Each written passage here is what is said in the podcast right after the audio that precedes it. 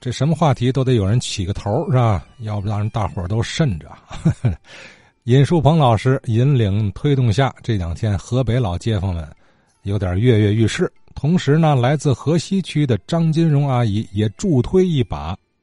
那我是那个想补充一下北站体育场这个，我就想起来七十年前我那个那阵儿上三四年级，我一段自己的亲身经历。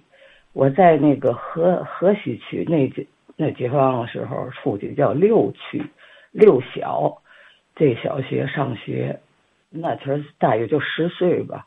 就在那年呢，我们学校派了四个人到那个六区七小，我们是六小，七小就是现在的土城小学，到那儿是就是分片儿集中培训。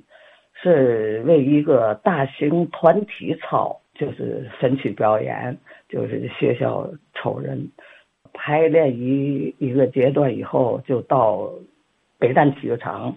当时那个团体操呢，就是大家穿的那衣服，蓝裤子、白衬衣，配乐就是《纺织工人之歌》。我现在就记一点儿，就两句。机器隆隆响，沙锭转动忙，就这样，我们就是脚踏着这个双手啊，就在胸前做这个动作。